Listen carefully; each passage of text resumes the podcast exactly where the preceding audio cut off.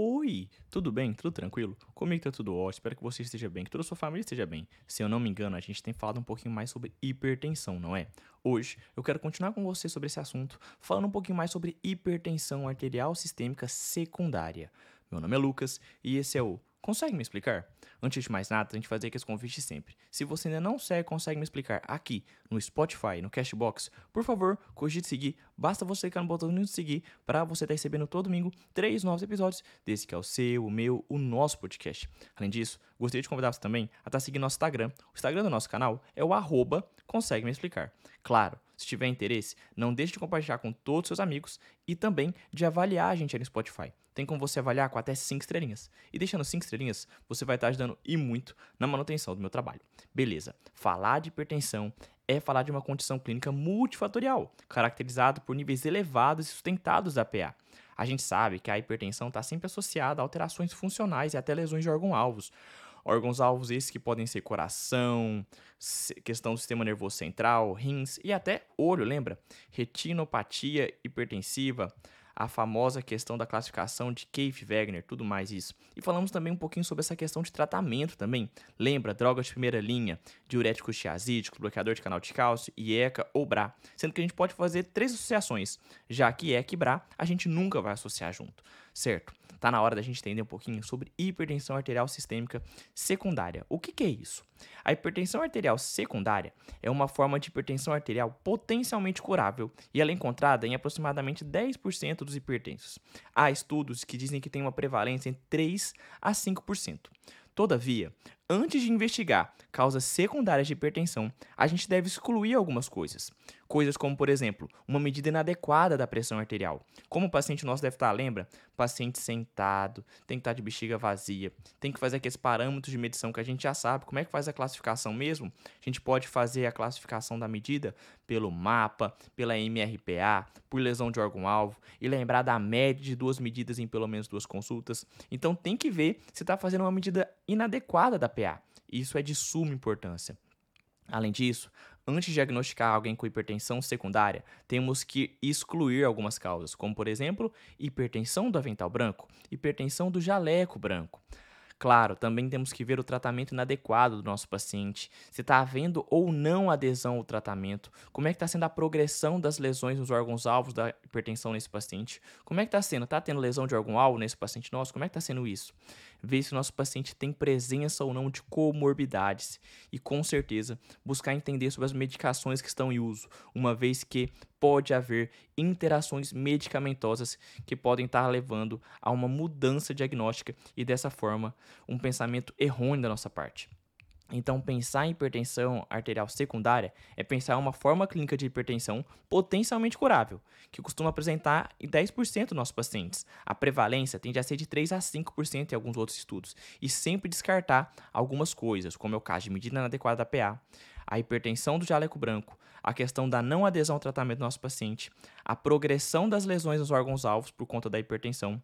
Lembrar também de presença de comorbidades dos nossos pacientes e interações medicamentosas. Eu vou te falar alguma, agora alguns achados, algumas suspeitas diagnósticas e depois alguns estudos diagnósticos adicionais. Por exemplo, se a gente pega um paciente que tem ronco, sonolência diurna e tem uma síndrome metabólica, a gente tem que ter uma suspeita diagnóstica de, por exemplo, uma apneia obstrutiva do sono. E como é que a gente vai buscar fechar essa questão do nosso, do nosso diagnóstico? Por meio de uma polissonografia. Então, paciente que tem como achado ronco, sonolência diurna e síndrome metabólica, temos que suspeitar imediatamente de apneia obstrutiva do sono. E como o exame para fazer esse diagnóstico, temos que pensar na polissonografia.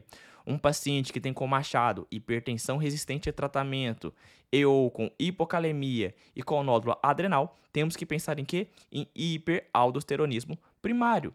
Como é que a gente vai fazer esse diagnóstico para pensar em hiperaldosteronismo primário? Temos que fazer por meio da relação aldosterona por atividade da renina plasmática. Temos que pensar dessa forma com certeza. Então, paciente com hiperaldosteronismo primário vai ter o quê? Um potássio reduzido, vai ter uma alcalose e vão ter que fazer o quê? Essa relação aldosterona com atividade da renina plasmática. Então, o paciente vai ter uma aldosterona alta e uma renina plasmática baixa.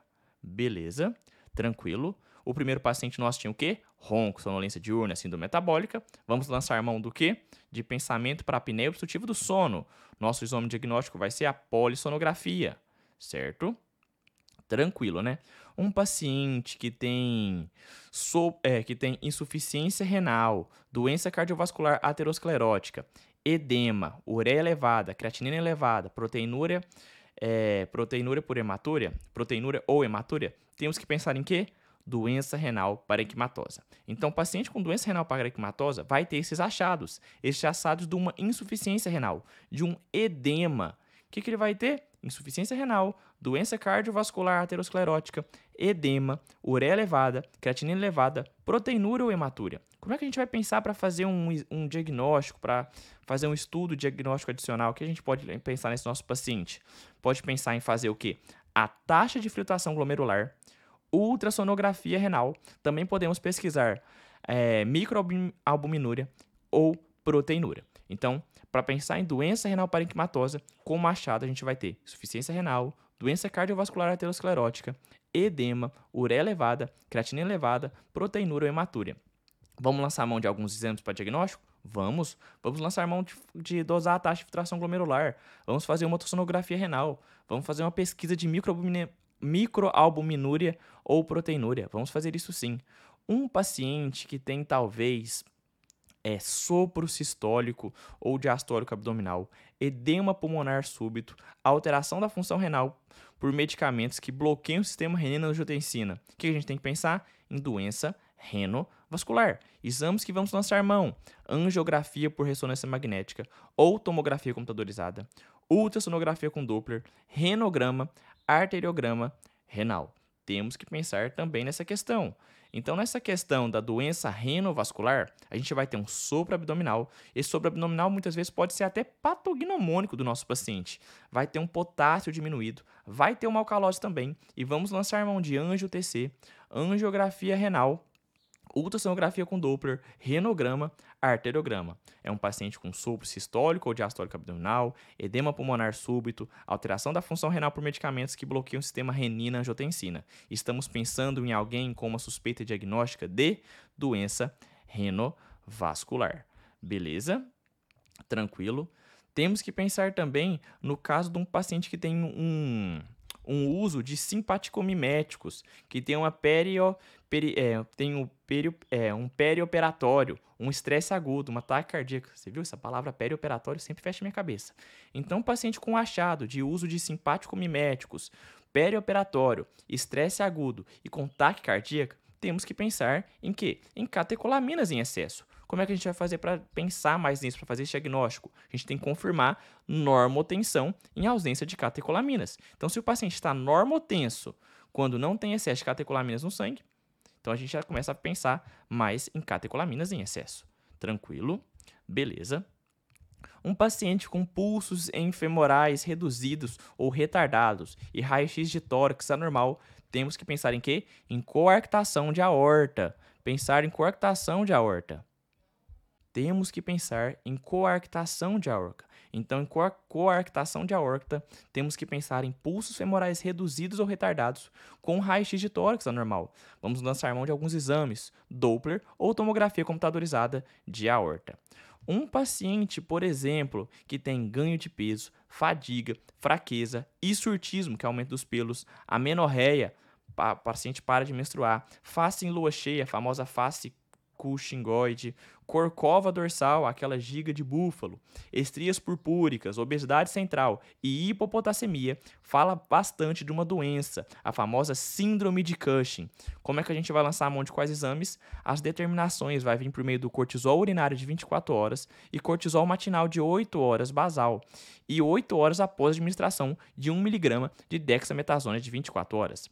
Então, a síndrome de Cushing, a gente tem isso, o paciente ganha peso, o paciente está cansado, tem fraqueza, um hisurtismo, uma menorreia, face em lua cheia, tem aquela corcova dorsal, aquela giga de búfalo, estrias purpúricas, obesidade central e hipopotassemia. É um paciente que vai perceber que ele tem uma, uma obesidade central com os braços fininhos, beleza? Tranquilo? Lançamos mão de algumas determinações: cortisol urinário de 24 horas e cortisol matinal de 8 horas basal e 8 horas após administração de 1 grama de dexametasona, certo? tranquilo. Um paciente que tem hipertensão paroxística com cefaleia, sudorese e palpitação fala a favor de muita coisa, principalmente algo que você lembra muito na medicina, que é o felcromocitoma. Pensou em felcromocitoma é pensar nos seguintes achados: hipertensão paroxística com cefaleia, sudorese e palpitações, ou seja, são achados de crises adrenérgicas. Concorda comigo? Tranquilo, né? Como que, que a gente vai fazer? Vai fazer determinação de catecolaminas e seus metabólitos em sangue e urina, dosagem de meta nefrinas e catecolaminas para falar de felcromocitoma. Felcromocitoma é pensar em alguns achados específicos, como eu te falei, hipertensão paroxística com cefaleia, sudorese e palpitações, sinais que são compatíveis a crises adrenérgicas. Vamos determinar por meio de dosagem de metanefrinas e catecolaminas. Um paciente com fadiga, ganho de peso, perda de cabelo, hipertensão diastólica e fraqueza muscular, temos que pensar em quê? Hipotireoidismo. Como é que a gente vai determinar? T4 livre, TSH. E um paciente com intolerância ao calor, perda de peso, palpitação, hipertensão sistólica, exoftalmia e temores taquicardia, temos que pensar em quê? Hipertireoidismo. Também dosamos TSH e T4 livre. Então, hipotireoidismo é o quê? Fadiga, ganho de peso, perda de cabelo, hipertensão diastólica, fraqueza muscular. Hipotireoidismo. No hipertireoidismo, intolerância ao calor, perda de peso, palpitações, hipertensão sistólica, exoftalmia, tremores e taquicardia. Ambos a gente vai fazer o quê? Determinar a dosagem de T4 e T4 livre e TSH.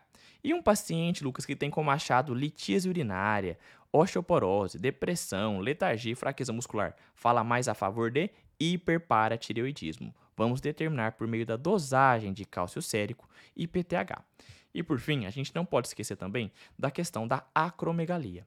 Um paciente que chega para você com os seguintes achados: cefaleia, fadiga, problemas visuais, aumento das mãos, dos, da, de mãos, pés e língua.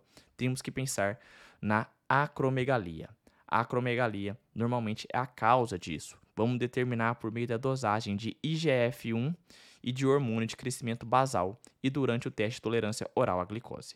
Beleza? Tranquilo? Então a gente falou de apneia obstrutiva do sono, hiperaldosteronismo primário, doença renal parenquimatosa, doença renovascular, catecolaminas em excesso, coarctação de aorta, síndrome de Cushing, feocromocitoma, hipotireoidismo, hipertireoidismo, hiperparatireoidismo e acromegalia. Gostaria que você ficasse mais atento à doença renal parenquimatosa, que dá insuficiência renal, doença cardiovascular aterosclerótica, edema, ureia elevada, creatinina elevada e proteinúria, sendo que a gente vai fazer o quê? Ultrassom renal, taxa de filtração glomerular, pesquisa de microalbuminúria ou proteinúria. Gostaria que você também ficasse atento na doença renovascular, lembrado a questão dos sopros abdominais, sejam eles sistólico ou diastólico, do edema pulmonar súbito, da alteração da função renal por medicamentos que bloqueiam o sistema renina-angiotensina. Lançamos mão do que? Da angio-TC, da angiografia renal. Lançamos mão também da ultrassonografia com Doppler, do renograma, do arteriograma renal. Quero também que você fique atento ao hiperaldosteronismo primário, que baixa potássio e tem uma alcalose. A gente vai fazer o quê? Diagnóstico. A gente vai fazer, claro, aquela questão de que vai ter um aumento da aldosterona e redução da renina e o felcromocitoma, que eu acho muito importante, que é a questão do paciente com achado de hipertensão paroxística com cefaleia, sudorese e palpitações, crises adrenérgicas. A gente vai fazer o quê? Dosagem de catecolaminas e metanefrinas e seus metabólicos no sangue e urina para pensar em hipertensão arterial sistêmica secundária. Beleza, tranquilo. Em relação à hipertensão arterial sistêmica secundária, é isso que eu queria falar com você. Reforço, se você ainda não segue, consegue me explicar aqui no Spotify e no Cashbox, por favor, cogite seguir. Basta clicar no botãozinho seguir para você estar tá recebendo todo domingo três novos episódios desse que é o seu, o meu, o nosso podcast. Além disso, convido você também a estar tá seguindo nosso Instagram, que é o arroba consegue me explicar. Fique à vontade para compartilhar com todos os seus amigos e também para deixar sua avaliação aí embaixo. Deixando suas 5 estrelinhas, você vai estar ajudando e muito na manutenção do meu trabalho. Um beijo no seu coração, valeu, falou e fui!